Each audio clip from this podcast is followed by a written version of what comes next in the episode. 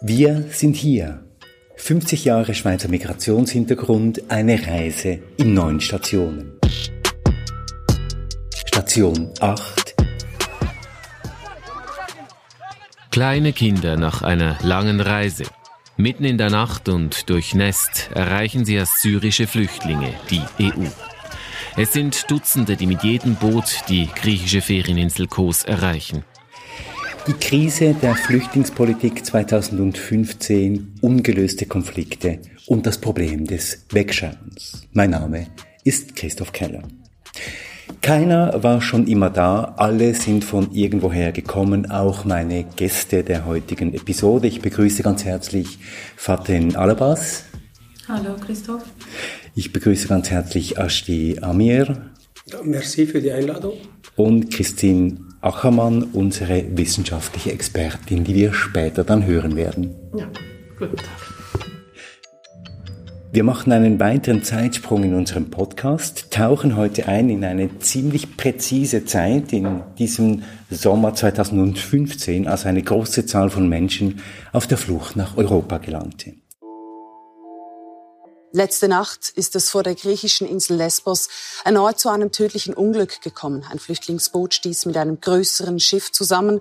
Mindestens 14 Flüchtlinge kamen dabei ums Leben, unter ihnen vermutlich auch vier Kinder.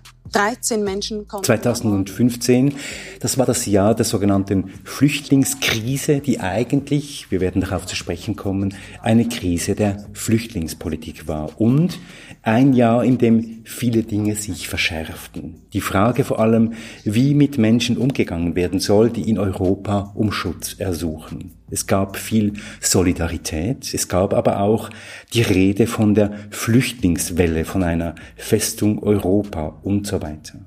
Und so fragen wir in dieser Episode, was löste diese sogenannte Flüchtlingskrise in der Schweiz und in der EU aus? Wie veränderte sie die Gesellschaft?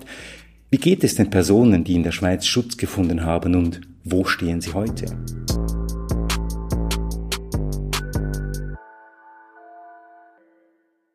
Ja, Faten Alabas, Sie sind eine dieser Personen, die in der Schweiz Schutz gesucht haben. Sie sind Autorin, Journalistin, sind 2016 aus dem Irak, aus Bagdad in die Schweiz gekommen auf einer langen, schwierigen Reise. Sie arbeiten auch heute als Journalistin, teilweise hier in der Schweiz, ein Gefäß namens Lucify. Jetzt erzählen Sie, wie denn diese Reise 2016 verlaufen ist. Es war schwierig, äh, weil es 2016, März 2016 war sehr schwierig in Türkei zu sein, weil die Union European hat, hat damals die Grenze schlossen.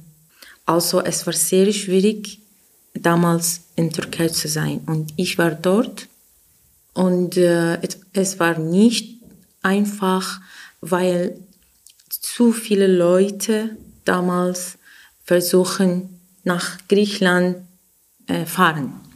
Und Sie sind dann von der Türkei nach Griechenland gekommen? Ja, es war für, äh, es dauert äh, ein Monat. Einen Monat für die Reise aus der Türkei nach Griechenland Genau. und dann wie ging es weiter?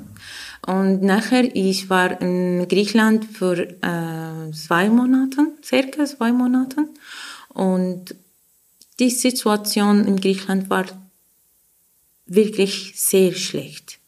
Weil es gibt viele Leute in Samos und sie konnten nicht von diesem Insel fahren, weil es ist Man war ja da blockiert, oder? Genau so. Ja, ja, genau. ja. Und ohne, ohne Essen, ohne äh, Ort zu schlafen dort, wir waren einfach Irgendwo draußen. genau so.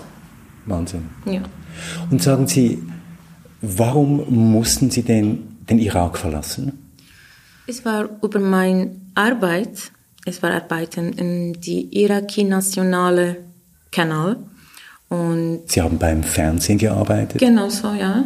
Es war 2016 und äh, es gibt eine Partei dort und sie machen eine Propaganda gegen andere Partei und sie versuchen ich in diesem Propaganda arbeiten. Und dann wurden Sie gewissermaßen Opfer einer politischen Intrige, kann man eigentlich sagen, oder?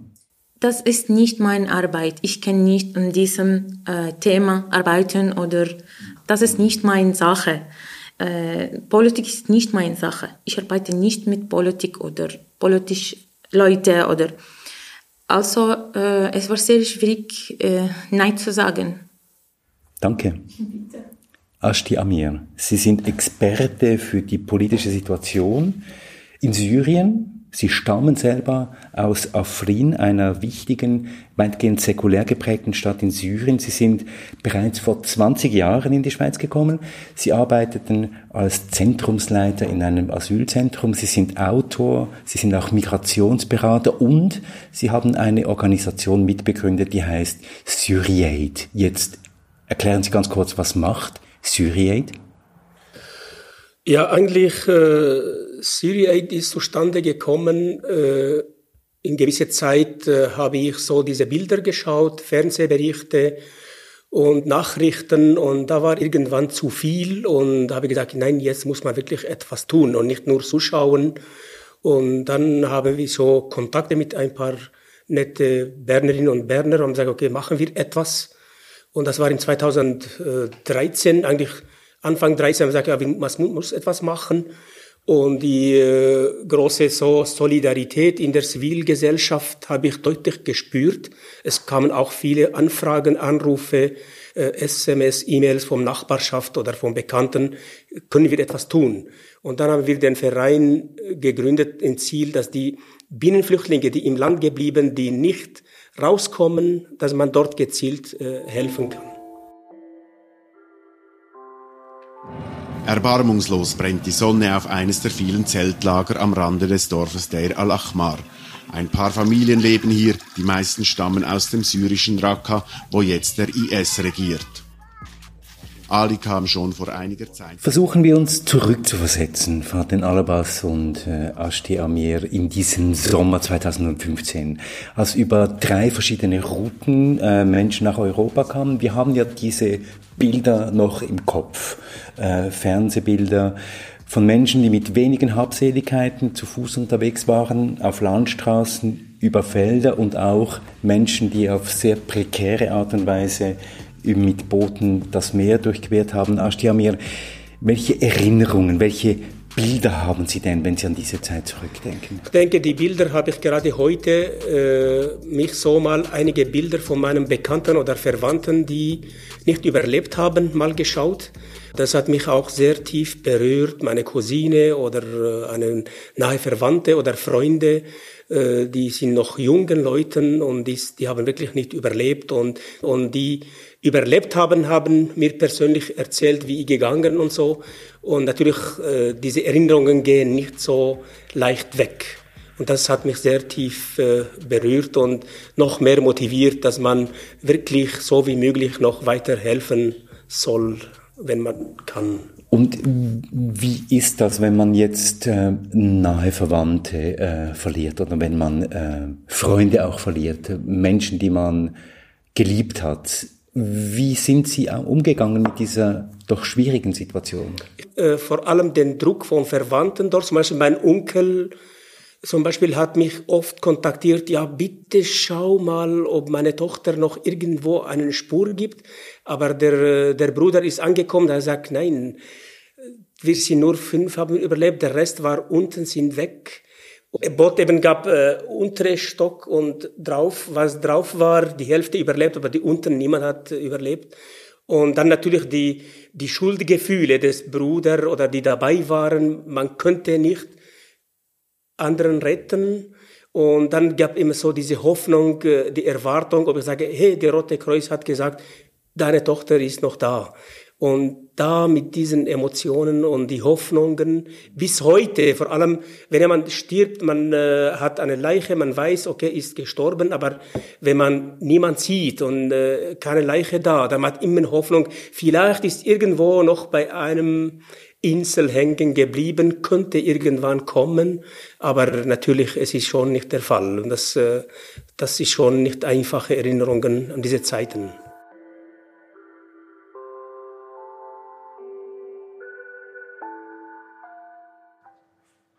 Bis hierher und nicht weiter. Die Politik der offenen Grenzen ist vorbei. Deutschland hat die Notbremse gezogen und Grenzkontrollen eingeführt. Auf der Balkanroute waren in den letzten Wochen über 100.000 Flüchtlinge nach Deutschland gereist. Seit gestern kontrolliert die Regierung die Grenze zu Österreich. Das ist das eine. Das andere ist, Sie haben vorher gesagt, wir haben diesen Verein gegründet, wir wollten helfen und mussten aber zuschauen, darauf werden wir noch zu sprechen kommen, wie langsam diese Grenzen geschlossen wurden in Europa und dass die Menschen dann auf ihrer Flucht einfach blockiert waren. Wie sind Sie mit dem umgegangen? Äh, wir haben äh, äh, ziemlich ein großes Lager in Bern gehabt mit so viel Material, Kleider, wir auch gratis als Spende erhalten haben. Und da haben wir Lieferungen mit anderen Vereinen Richtung Balkanraute geführt. Und ich war auch ehrlich gesagt sehr überrascht von großer Solidarität von Zivilgesellschaft, wenn man einen Lastwagen, eine Info bekannt gemacht hat, dass man einen Lastwagen führt und da war, standen plötzlich 30 Menschen da, die man den gar nicht kennt, die geholfen haben, sortiert und mit äh, transportiert und das natürlich, äh, das ist schön zum, zum Sehen hier in Bern oder auch allgemein in der Schweiz. Jetzt, Fatin Alabas, Sie waren ja zu dieser Zeit, als die Flüchtlingskrise, die sogenannte, auf Ihrem Höhepunkt stand, waren Sie noch in Bagdad. Und wie haben Sie das da wahrgenommen, was da passiert an diesen Grenzen zwischen Griechenland, der Türkei, auf dem Meer, auf diesen verschiedenen Routen? Ich war dort und ich war diese äh, Nachrichten immer suchen, was passiert, wie Leute äh, nach äh, Griechenland gehen, was ist möglich, was ist unmöglich. Äh, das interessiert mich sehr, aber ich habe nie gedacht, dass ich gehe so diesen Weg allein. Das war nicht in meinem Kopf. Es war plötzlich so. Dass Sie gemerkt haben, ich muss jetzt auch gehen, ich muss diesen Weg auch gehen. Ja, und ich habe gedacht, jetzt, of course, sorry, warum ich habe diese äh, Abenteuer gemacht. Es war sehr gefährlich. Und nachher, äh, ich sage, okay, es gibt eine kleine Chance, überlebe ich nach diesem Abenteuer. Aber in Bagdad, es gibt keine Chance zu überleben. Das heißt, es ging bei Ihnen tatsächlich wie bei vielen anderen auch, muss man sagen, wirklich um Leben und Tod. Ja, wir waren unterwegs und es gibt viele Leute in die Berge verloren. Und es war sehr gefährlich, in diesen Bergen zu sein, weil es ist mit vielen äh, Wölfen und das war sehr gefährlich und, und am Abend wir können nichts machen, nur eine große Feuer zu machen mit unserer Kleidung, weil es gibt keine Hotel oder äh, verstehen Sie. Und es war sehr, sehr, sehr gefährlich. Not, Elend, kurz eine humanitäre Katastrophe. Die Bilder aus Syrien und den Flüchtlingslagern in den Nachbarländern, sie schrecken auf und bringen auch hier die Politiker zum Handeln. Der UNHCR hat einen Appell lanciert für 100.000 Personen, die besonders äh, Schutz brauchen. Die Schweiz wird ihren Anteil machen, gemäß ihren humanitären Traditionen. Bei 2000 Menschen handelt es sich um sogenannte besonders schutzbedürftige Personen gemäß Kriterien des UNO-Hochkommissariats für Flüchtlinge. Ich denke, ich sage immer, äh, zum Beispiel die islamistischen Gruppierungen haben auch viele schlimme Sachen gemacht und eine Fluchtwelle in gewisse Orten verursacht.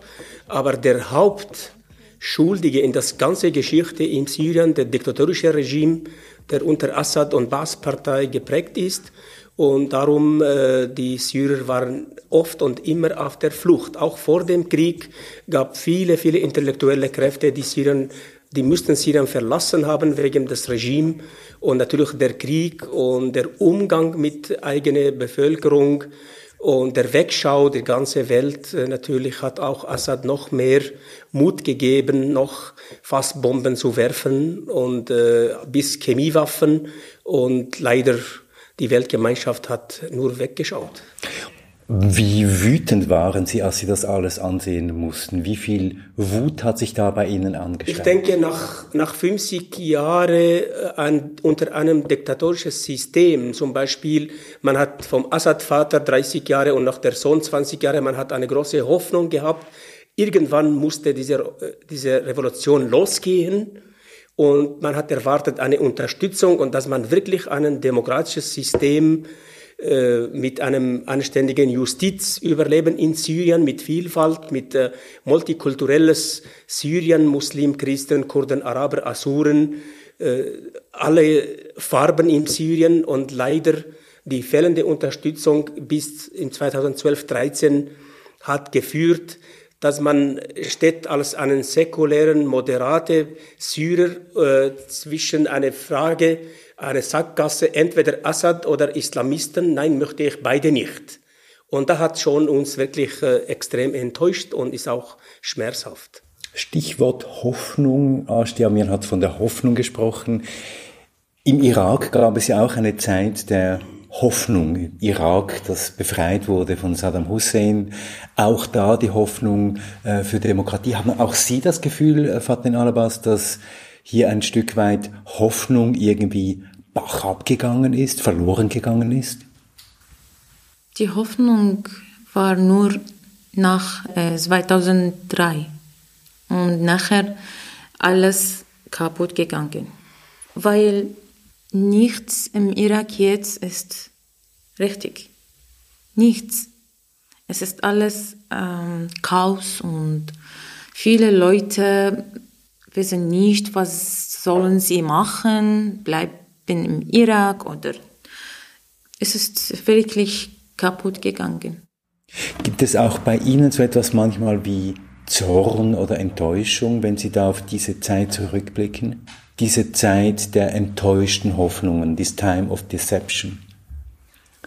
Ja, natürlich, weil ähm, Saddam Hussein war äh, ein großes Problem für iraki Leute. Und jetzt, ich meine, 2003, äh, wir haben gesagt, okay, das ist endlich, es gibt kein Saddam Hussein mehr. Die große Jetzt, Befreiung. Genau, ja. das ist gut und ja. Amerika es ist gut und alles gut und wir machen, was wir wollen jetzt in unserem Heimatland und, und aber das ist, das war eine, ich weiß es nicht, ein Spiel oder I don't know if I can say trick. It's a trick. It was a trick for us. It was really bad. Es wäre besser, sagen Politikerei um in Europa. Es wäre besser, wenn die Flüchtlinge im Nahen Osten, im Umland ihrer Heimat blieben, statt hierher zu kommen. Doch leider machen die Politiker der Staatengemeinschaft dafür zu wenig Geld locker. Die Hilfsorganisationen der UNO, welche die syrischen Flüchtlinge versorgen, haben gerade mal noch eine Handvoll Münz pro Person zur Verfügung. Eineinhalb Dollar pro Kopf und Tag. Ich denke, man könnte schon nicht unbedingt das Ganze verhindern oder mindestens diese Flüchtlingswelle kleiner machen, wenn man auch vor Ort Perspektive geschaffen hätte, äh, medizinische Versorgung, äh, Jobs, auch als äh, Zweitschritt, wenn man zum Beispiel auch mindestens in Nachbarländer weil viele Syrer, die jetzt da sind, oder auch in Nachbarländern, haben immer eine große Hoffnung gehabt, irgendwann hat ein Ende und wir kehren zurück zu unseren Geschäften und so. Ich meine, meine, meine Geschwister und so, die sind auch sehr ungern gekommen und Aleppo verlassen, weil die haben ein gutes Leben gehabt, ihre Geschäfte, ihre Job und äh, dann, sie haben immer versucht, ja, wir warten noch, wir warten noch bis bis Aleppo in 13 wirklich massiv bombardiert worden. Erst dann sind Richtung Türkei gegangen. Und in der Türkei haben auch ein Jahr gewartet, gekämpft. Ja, vielleicht kommt äh, gut und wir kehren wieder zurück. Und irgendwann, dann haben sie die Hoffnung verloren. Und dann irgendwann man sagt, okay, ich habe noch vielleicht Gelder für Schlepper, oh, ich gehe weiter. Und da, darum ist auch, warum überhaupt in 2015 und 2016 geschehen. Weil die Leute dann haben gewartet, gewartet, ein, zwei Jahre in der Hoffnung, dass wir wieder zurückkehren. Und irgendwann man denkt, oh nein, geht nicht. Dann schauen wir weiter für unsere Kinder und Zukunft. Und vor allem Bildung fällt, Job fällt und gesundheitliche Versorgung fällt. Und dann, muss man schon weiter schauen. Das haben Sie ja auch so erlebt, oder? Es braucht wirklich viel, um zu gehen. Ja, weil ich habe dort eine große Sache gebaut, genau. Ähm, mein Job, mein Haus, meine Kinder, meine Familie, das ist nicht einfach. Nach Null zurückgehen, das ist, das ist sehr schwierig, ja. Vom Nichts anfangen, das ist sehr schwierig. In dieser ganzen Geschichte, Fatin Alabas, Sie haben das ähm, äh, ja erzählt, gab es verschiedene Phasen. Zuerst gab es diese Phase, wo die europäische Politik ein Stück weit offen war für Flüchtlinge und nachher kam dieser Moment der Grenzschließungen. Sie haben das erlebt eben in der Türkei, plötzlich geschlossene Grenzen, das sogenannte Türkei-Abkommen. Was hat das mit Ihnen gemacht? Äh, es war sehr schwierig, weil äh, es war nicht einfach von, von einem Ort zu äh, anderen Ort äh, zu fahren, weil die äh, Türkei-Polizei war äh, nach uns. Sie haben euch verfolgt, ja. Gen genau, und äh, wenn, wenn sie fragt uns, äh, woher kommst du, woher kommen Sie? Ich frage aus Syrien und ich spreche ein bisschen gut Syrien, Syrisch. So, es war so. Und warum mussten Sie sagen, ich komme aus Syrien? Äh, weil sie haben gesagt, wenn du, äh, ich komme aus dem Irak, das bedeutet nach Irak zurück und äh, wir haben für drei oder vier Tage in Prison, weil wir, wir waren illegal. Äh, kein Papier, kein äh, Reisepass und, äh, und von äh, Istanbul nach Azmir, das war sehr schlecht. Und nach, äh, nach Griechenland, es war mehr, mehr, mehr äh, schwieriger. Täglich kommen tausende Flüchtlinge dazu. Hunderttausende sind es seit Anfang Jahr. Deutschland spricht mittlerweile offen von Überlastung. Pikant, das Verhalten der Flüchtlinge ist nun auch im Fokus. Im ZDF-Heute-Journal erklärte deutsche Innenminister Thomas de Maizière, es gäbe mittlerweile Flüchtlinge, zwar eine Minderheit, die sich selbst irgendwohin überweisen wollen, die sich prügeln oder streiken wegen Unterkunft oder Essen. Zu den überfüllten Asylzentren? Ehrlich gesagt, es geht nicht anders. Äh, und da muss ich einfach alle um Geduld bitten. Äh, unsere Standards sind so, wie sich alle Mühe geben. Man kann die Bürgermeister und Landräte nur loben, dass sie es überhaupt so hinkriegen. Und äh, Kritik an Überfüllen Einrichtungen verstehe ich, aber sind unangemessen. Die Angst hat längst die Straße erreicht. Wieder wird demonstriert. Sie haben das ja ähm, Ashti Amir auch äh, beobachtet hier aus der Schweiz mit Ihrer Organisation äh, Syriate. Was hat denn das, diese Grenzschließungen haben ja das Spiel ein Stück weit komplett verändert. Ich denke, ich äh, bedauere es sehr, dass viele Länder oder in der Politik äh, die Flüchtlinge werden instrumentalisiert als, als äh, Druckmittel, zum Beispiel zwischen Irak und Türkei oder Türkei gegenüber EU. Wenn ihr uns nicht die 5 Milliarden bis Ende Monat äh, überweisen, dann wir lassen die Flüchtlingswelle weg.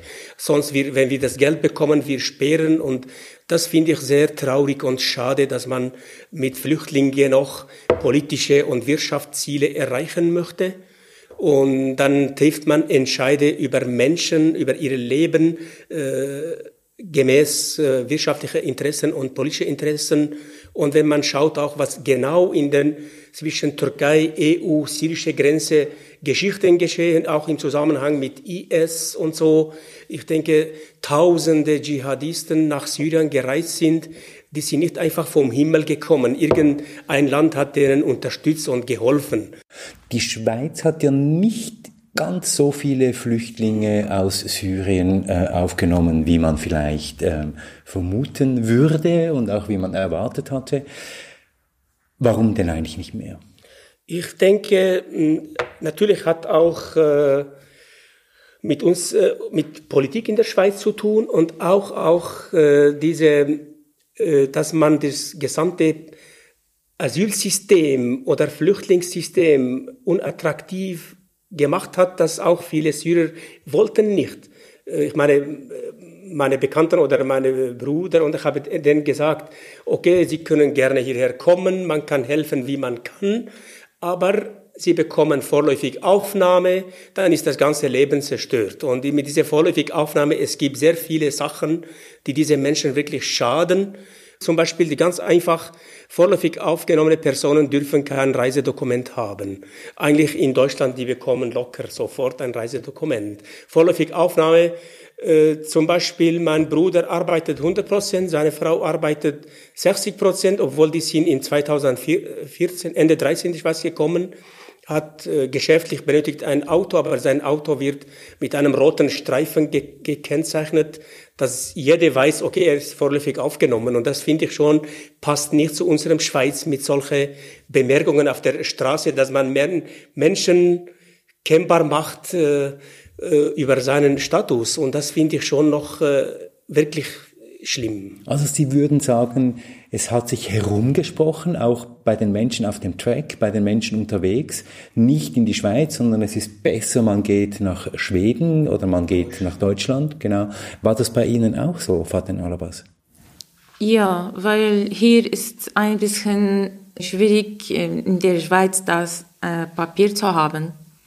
Und eigentlich viele Leute sagen, das ist unmöglich, die Reisepass zu haben und äh, die Reiseswiss, ich meine, nicht diese blaue Reisepass, weil das ist nur ein Travel Document und äh, es gibt viele Länder, die diese Travel Document äh, eine Visa nicht geben.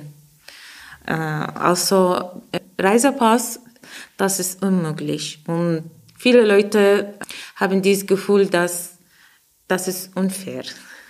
Zum Beispiel, ich habe meinen Sohn seit vier Jahren nicht gesehen und ich, ich möchte das bald machen. Ich möchte mit meinem Sohn noch mal treffen und das ist unmöglich, weil ich habe immer noch einen Ausweis und das bedeutet, ich kann nicht reisen und äh, es ist sehr, sehr schwierig für, äh, für meinen Sohn hier zu kommen, weil in der Schweiz sie äh, geben Irakier, Irakier Leute kein Visa. Ich denke zu diesem Thema, es geht natürlich nicht nur um die Reisedokument, sonst auch, wenn man auch in Zukunft denkt für Kinder und äh, Bildungssystem und so, dass sie auch zum Beispiel für die Einbürgerung nach dem Asyl- und Einbürgerungsgesetz in der Schweiz mit F darf man gar kein äh, sich einbürgern lassen, muss man C haben. Und dann dauert dieser Prozess 20 Jahre und bis man vom F sich befreit zu Aufenthaltsbewilligung B und dann vom B zu Niederlassungsbewilligung C und erst dann Einbürgerung verfahren. Mein Bruder kam 2013, ich habe ihm gesagt, hier würden Sie sicher mit einem F ganze Leben kämpfen, lieber gehen nach Deutschland. In Deutschland, er ist jetzt Deutsche, hat einen deutschen Pass eingebürgert und äh, hat einen Job und er arbeitet und so. Und das ist natürlich, man erzählt so und dieses System ist, ich denke, passt wirklich nicht zu unserer Schweiz. Und vor allem auch bei einem Job muss man immer erklären, auf dem Ausweis steht befristet bis November. Als Arbeitsgeber.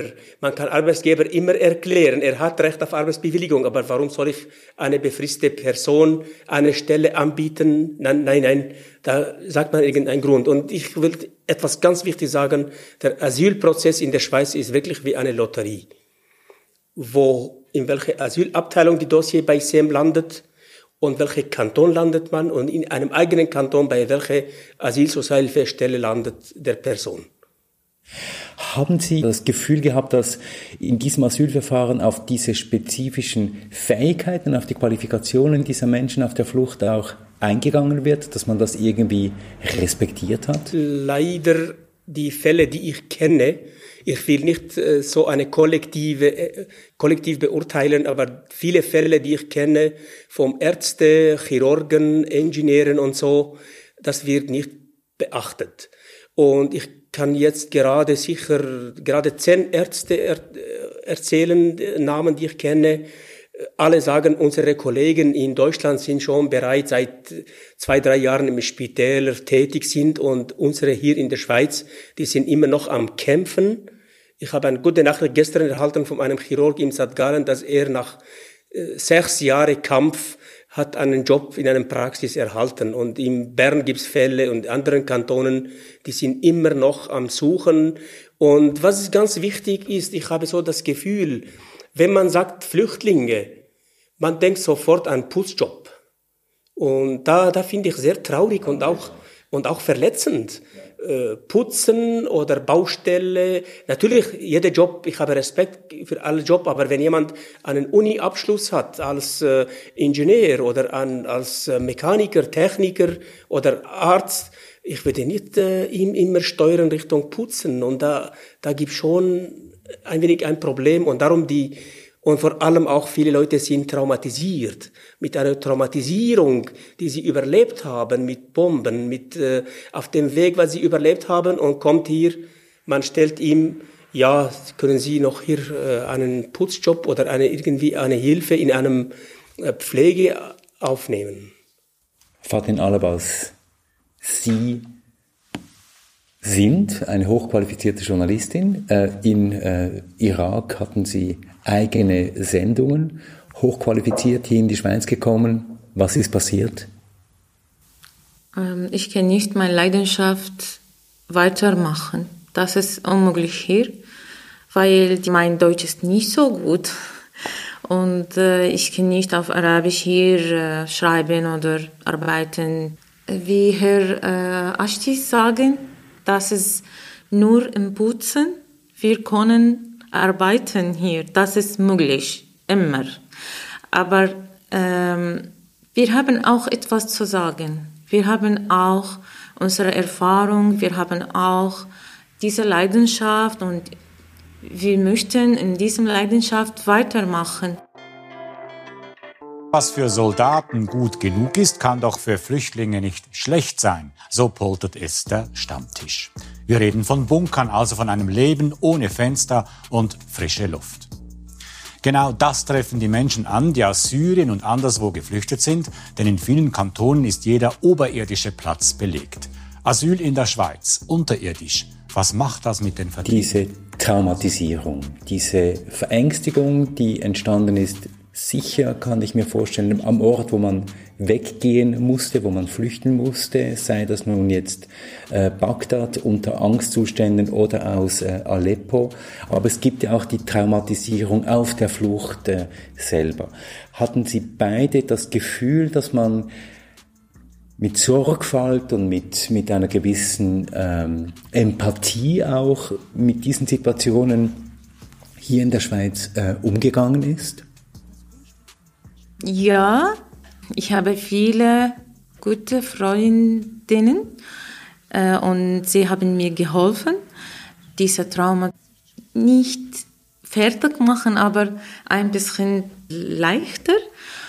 Ich habe viele gute Freunde, sicher, sie haben mir geholfen mit äh, Sprechen und äh, Stützen und wie ein Licht in Dunkelheit.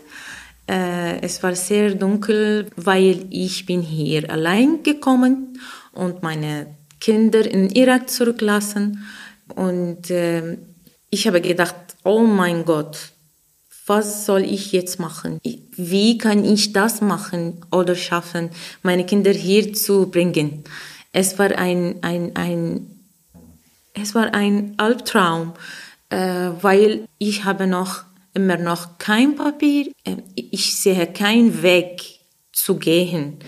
Also es war wie, ich war in Dunkelheit, ganz Dunkelheit und diese Leute hat mir viel geholfen.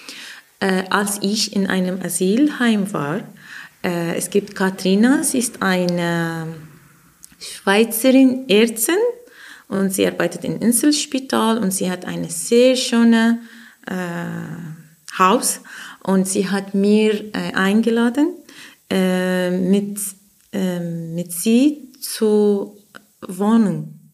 Also das ist eben diese Zivilgesellschaft, die ja nicht nur freundschaftlich und mit Rat und Tat unterstützt hat, sondern wir erinnern uns auch Wolldecken gesammelt hat, Kleider gesammelt hat für die Menschen auf der Flucht und hier Wohnraum zur Verfügung gestellt hat, Häuser zur Verfügung gestellt hat. Wohngenossenschaften, die Menschen aufgenommen haben. Also würden Sie sagen, die Zivilgesellschaft in der Schweiz war eigentlich sehr viel weiter als die Politik, als die Behörden? Das kann ich ganz klar von meinen Erfahrungen bestätigen. Zum Beispiel, ich habe äh, von verschiedenen Kantonen Informationen äh, gehört und selber auch begleitet und gesehen, dass viele, viele Familien haben gesagt, in meinem Nachbarschaft und Bekanntkreisen, ja, ich habe noch ein Zimmer, die, meine Kinder sind nicht mehr da, ich kann anbieten. Und, und und das war ernst. Die haben wirklich den Schlüssel gegeben. Und und das hat, ich schätze das sehr natürlich. Äh, und das Projekt mit Platzierung bei der Familien es gab immer Schwierigkeiten, Behördenseiten, äh, diese Admin und Bürokratie und so. Und viele Familien waren eigentlich mehr offen und wollen schnell, okay, wir nehmen das. Und das finde ich auch sehr ein guter Schritt, den ich auch selber in Zürich gemacht habe. Ich habe monatelang äh, nach einer Wege mit Schweizer gesucht. Ich wollte unbedingt äh, nahe kommen in der Gesellschaft, wissen, wie die Schweizer ticken, wie sie schlafen, wie sie leben und so. Und das hat mir auch viel, viel geholfen natürlich. Aber muss man wirklich dranbleiben. Ja, bisher merkt man in der Schweiz doch relativ wenig von der aktuellen Flüchtlingswelle, die derzeit über die Balkanroute nach Europa rollt. Laut dem Staatssekretariat für Migration sind im August knapp 3900 Asylgesuche eingegangen, etwa gleich viele wie im Juli. Nach wie vor am meisten Gesuche kommen von Eritreern. Ihre Zahl sank jedoch um ein Viertel auf 1610 Gesuche. Dafür stieg die Zahl der Asylgesuche von afghanischen, syrischen und irakischen Staatsangehörigen. Wechseln wir die Perspektive und kommen wir zu Ihnen, Christine Achermann. Sie sind Professorin für Migration, Recht und gesellschaftliche Prozesse am Zentrum für Migrationsrecht der Universität Neuchâtel. Sie sind auch Vizepräsidentin der Fachkommission Integration der Stadt Bern. Sie haben eine ganze Reihe von Forschungsprojekten zum Thema Migration betreut und auch selber durchgeführt. Jetzt, wenn Sie so zugehört haben, Christine Achermann, was Faten Alabas und äh, Ashti Amir erzählt haben, die sogenannte Flüchtlingskrise, über die wir hier reden. Was war das eigentlich? Ich denke, es war ein einschneidender Moment ein einschneidender Moment für viele Menschen. Wir haben jetzt die Perspektiven von Menschen gehört schon, die sehr direkt von diesem, diesem Moment betroffen waren, ähm, die das auch am eigenen Leib sehr unmittelbar äh, erlebt haben. Es war ein, ein Moment, der, glaube ich, auch irgendwie aufgewühlt hat, der äh, Ängste geweckt hat. Denke ich, in der Schweiz war das ein großes Thema, habe ich den Eindruck. Ähm, es war ein, irgendwo ein Ausnahmezustand in der Schweiz, jetzt nicht so sehr von den Zahlen her. Also man kann sagen, es war doch, es waren die höchsten Asylzahlen seit den 1990er Jahren. Ähm, aber eben, es waren in den 1990er Jahren, als die Schweiz äh, mehrmals äh, noch höhere Zahlen gesehen hat. Aber doch, es waren verhältnismäßig verglichen mit den letzten Jahren viele Menschen, die kamen. Und Sie sagen Ausnahmezustand. Warum denn eigentlich Ausnahmezustand? Wir nehmen ja wahr, was rundherum passiert. Deutschland ist uns Deutschschweizer und Deutschschweizerinnen äh, sehr nah. Österreich, das uns irgendwie auch nah erscheint. Und die waren von viel unmittelbarer, von wirklich großen Mengen an Menschen, äh, die da in kurzer Zeit angekommen sind, äh, stark betroffen. Also ich glaube, diese Bilder, wir haben vorhin von Bildern gesprochen, eben auch die Bilder von äh, Bahnhof München, wo einfach, der einfach voll war mit, mit Menschen. Und die stehen eigentlich quasi knapp vor unserer Grenze. Also Ausnahmezustand, sagen Sie, Christine Achermann, es war ein Ausnahmezustand. War die Reaktion der Schweiz, auch der, die politische Reaktion der Mehrheit äh, in, in, in der Politik, war die etwas Besonderes oder stand die gewissermaßen so in der Kontinuität der Schweizer Flüchtlingspolitik? Meines Erachtens war dieser Teil eben nicht so außerordentlich. Also ich glaube wirklich, diese Situation hatte sowohl etwas Außerordentliches als auch etwas sehr ähm, Kontinuierliches, dass man eben in einerseits in, man, man hat äh, organisiert, äh, wie das äh, die Schweiz sehr gut kann, man hat äh, gemanagt, man hat äh, Taskforces einberufen, Notfallpläne entwickelt, wenn es, falls es dann noch mehr kommen sollte. Man hat meines Erachtens die Situation eigentlich sehr gut äh, bewältigt. Die Verwaltung ist, war nicht total überfordert. Man hat das nicht, wie man das in Deutschland teilweise gehört hat, dass wirklich die einfach nicht mehr nachkamen äh, mit der Bewältigung. Ähm, und gleichzeitig glaube ich, was eben schon auch sehr Kontinuität war, die Schweiz hat sich schon stark darauf bedacht, eigentlich ähm, dafür zu schauen, dass da dann schon nicht eben diese großen Mengen an Menschen in ihr Land kommen und äh, dass das auch gut ist, wenn man die Menschen weiterhin über das Dublin-System in die zuständigen Staaten an den Rändern Europas äh, schicken kann. Mitten in Brüssel, zwei Kilometer von der EU-Zentrale entfernt. Tausend Flüchtlinge haben ihr Lager aufgeschlagen, direkt vor der Anlaufstelle für Asylbewerber in der belgischen Hauptstadt. Kann die Umverteilung von Flüchtlingen ein bisschen Ordnung ins europäische Asylchaos bringen? Peter Kleppe von der EU-kritischen Denkfabrik Open Europe glaubt nicht daran. Die Flüchtlinge würden auch in Zukunft alles unternehmen, um in einigen wenigen Staaten Zuflucht zu finden. Die Wörter und die äh, Bilder. Eines der meistgehörten Wörter ist äh, der Begriff der Flüchtlingswelle.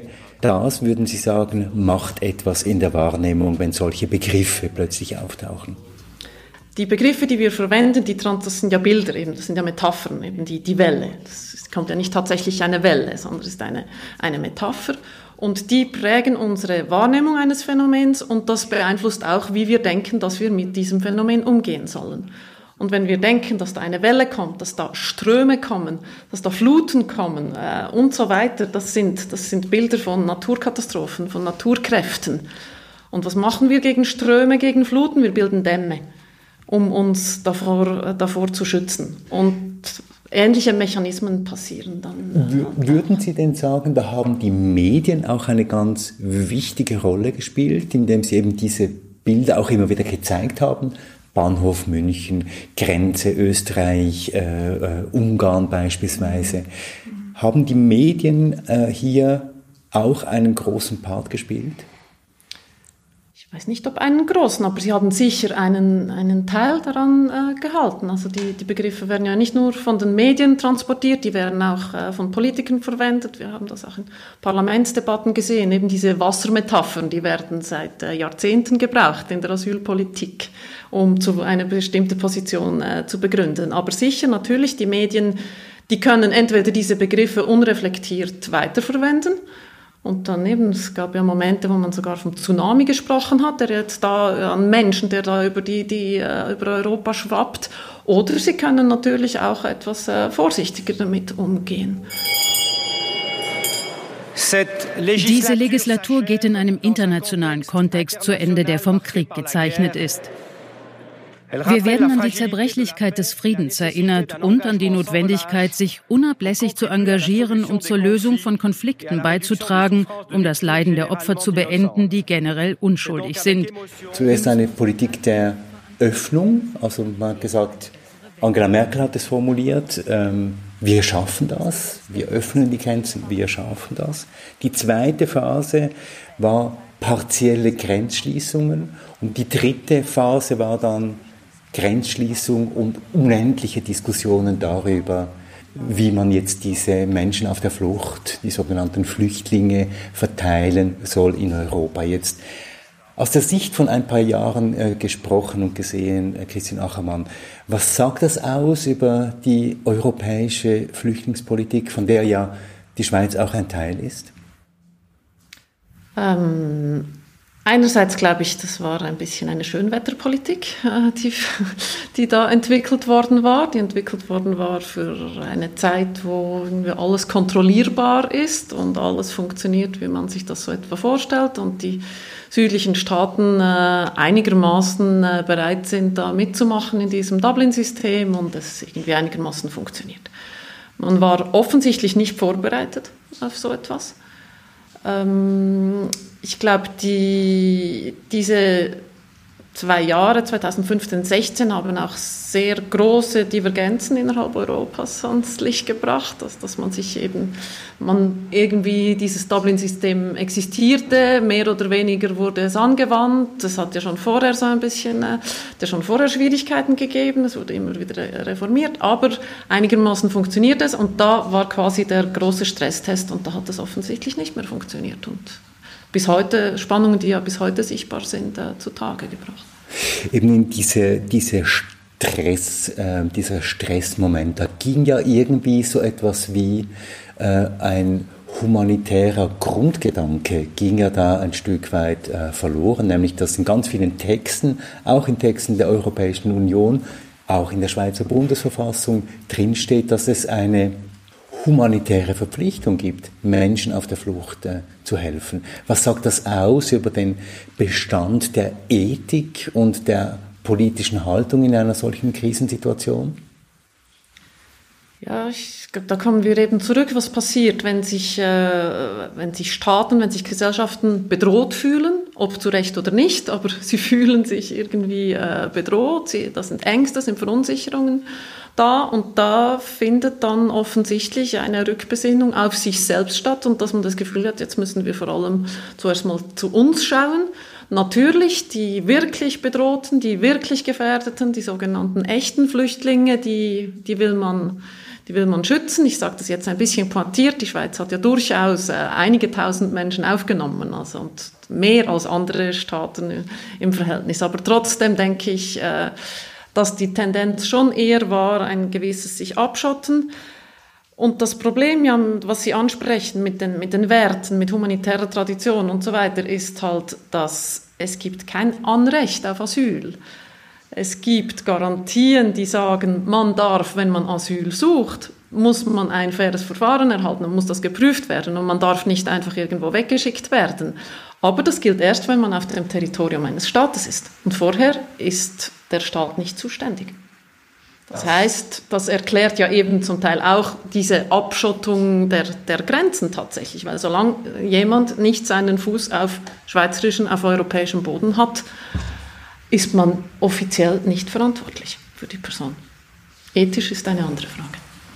Und ein zentrales Element dieser politischen Diskussionen war und ist eigentlich bis heute auch dieses Dublin-System, das eben das Land, wo die Ersteinreise passiert, eben auch verantwortlich ist für das äh, Asylverfahren. Ja, also das Dublin-System, das Prinzip, was Sie genannt haben, das ist das Prinzip, das man am besten kennt und auch das, das am meisten angewandt wird. Das Land, wo jemand als erstes registriert wurde, das ist zuständig für die Durchführung des Asylverfahrens. Es gibt eigentlich noch andere Kriterien, unter anderem, ob man in einem Land bereits nahe Verwandte hat.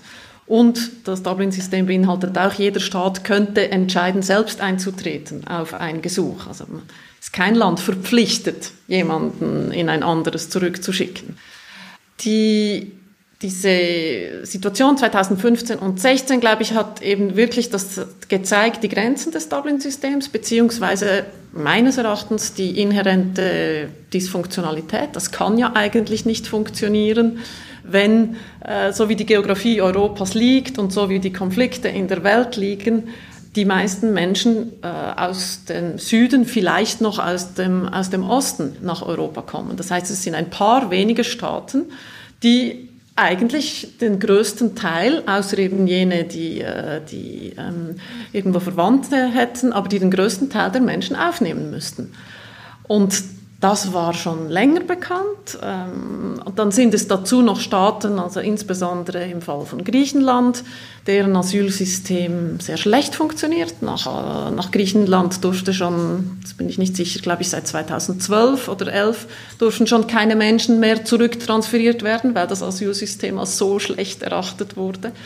Also ich glaube, man hat da gesehen, dass das eigentlich nicht funktionieren kann. In dieser Zeit wurde aber in der Schweiz auch das Asylwesen äh, reformiert. Ähm, dieses Asylwesen wurde reformiert in Richtung einer schnelleren, einer effizienteren Durchführung der äh, Verfahren. Die Schweizer Bevölkerung hat hier äh, zugestimmt. Stehen hier diese Erfahrungen mit dieser Migrationskrise und das Asylrecht, dieses manche sagen auch verschärfte Asylrecht irgendwie in einem inneren Zusammenhang? Das ist eine schwierige Frage, weil diese Reform, die da stattgefunden hat, das war eine hochkomplexe Reform. Also die hat bereits 2012 begonnen und da wurden x verschiedene Reformschritte aus ganz verschiedenen Richtungen wurden da zusammengeflochten und, und wurden zum Teil auf beschleunigten Verfahren, Dringlichkeitsverfahren wurden bereits Änderungen eingeführt, wie die Abschaffung des Botschaftsasyls, die 2012 erfolgt ist. Also das, war, das hätte natürlich alles etwas anders ausgesehen, hätten äh, Personen irgendwo in der, in der Region vor Ort äh, Asylgesuche stellen können.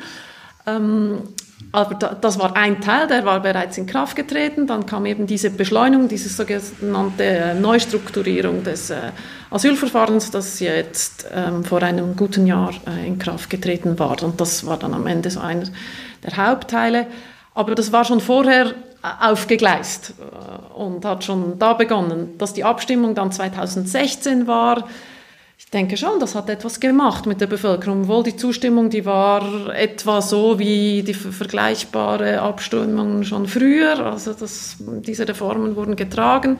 Ich glaube, was, was da sehr prägnant war, dass äh, Frau Sommaruga hat das wirklich sehr getragen und äh, hat auch eine, versucht, irgendwann eine, eine ausgeglichene äh, Vorlage äh, zu präsentieren, eben nicht nur Beschleunigung, sondern die Rechte der, der Betroffenen sollten, sollen geschützt werden durch die Rechtsvertretung. Ich glaube, am Ziel an sich waren sich alle einig und erst recht angesichts äh, gestiegener Zahlen, dass es ja eigentlich Sinn macht, eben, dass Menschen nicht fünf Jahre, sechs, vier Jahre äh, mit einem N-Ausweis leben müssen. Oder?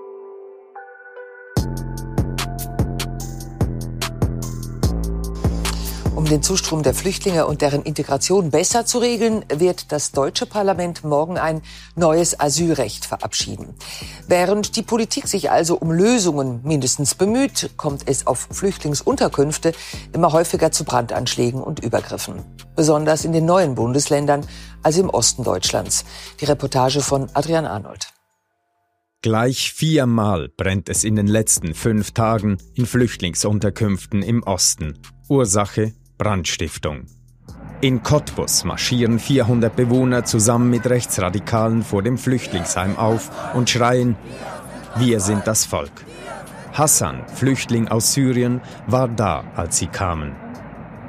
Es ist sehr bedrückend, wenn du spürst, die wollen dich hier nicht. Ich suchte Frieden, als ich floh, Respekt. Jetzt ist es doch ein bisschen anders, als ich mir das vorgestellt hatte. Jetzt fünf Jahre sind seither vergangen, Christian Achermann, seit dieser großen Krise der äh, europäischen Migrationspolitik. Was haben wir davon gelernt? Ich habe mir das heute überlegt und habe darüber nachgedacht und habe dann so gemerkt, in einem gewissen Maß habe ich das Gefühl, irgendwie ist es schon äh, vorbei und vergessen. Ist vielleicht jetzt auch noch etwas der Corona-Effekt, dass wir gerade in ganz anderen äh, Themen drin sind. Aber für die Schweiz wenigstens habe ich den Eindruck, spricht man kaum mehr darüber, ist nicht mehr sehr viel spürbar. Ich denke im Bereich der äh, Unterstützungsaktionen, Solidaritätsbewegungen, da sind gewisse Dinge geblieben, diese Freiwilligen, die, die ähm, mobilisiert wurden. Das scheint mir da, das sind Spuren geblieben, aber die Zahlen sind massiv gesunken, ähm, es werden Zentren geschlossen und so weiter. Ich habe das Gefühl, in der offiziellen Politik ist wahrscheinlich nicht viel mehr geblieben als eine Reaktivierung dieser Angst. Es könnte sein, dass wieder ganz viele Menschen kommen und wir müssen gewappnet sein. um vielleicht das irgendwann äh, meistern zu können oder eben uns schon auch schützen zu können.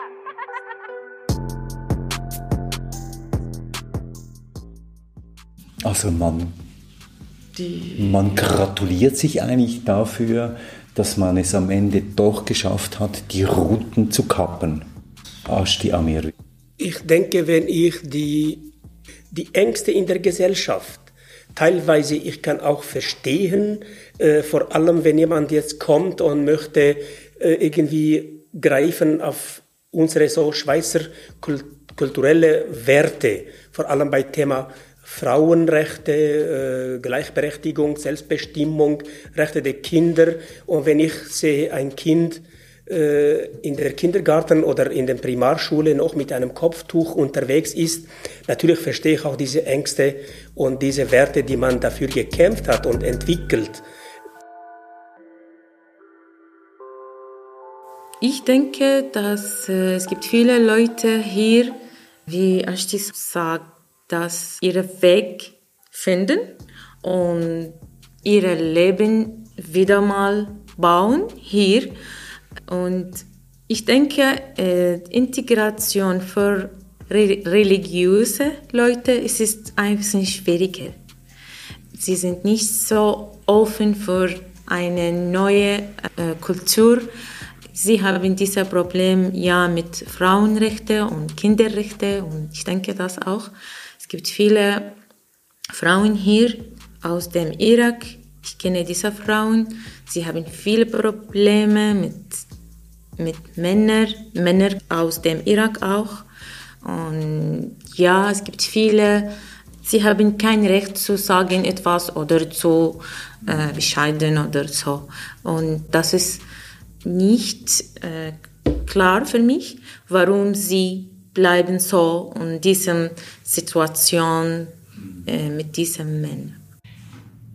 Ich glaube, diese Fragen eben von, von unterschiedlichen Werten, die, die kennen wir schon ganz lange und äh, das kommt immer wieder auf. Das kommt immer wieder. Es, mal, es, es gibt ja diese, diese tollen Filme aus den 1950er oder 60er Jahren, äh, wo die Italiener porträtiert werden und wo darüber gesprochen wird, wie diese Italiener halt einfach sich so ganz anders verhalten würden und wie das überhaupt nicht geht und äh, und dann waren das dann sukzessive immer an andere Gruppen, die so anders sind, die, die irgendwie anders funktionieren und dass das deshalb nicht gehen kann und diese Ängste um die Schweiz.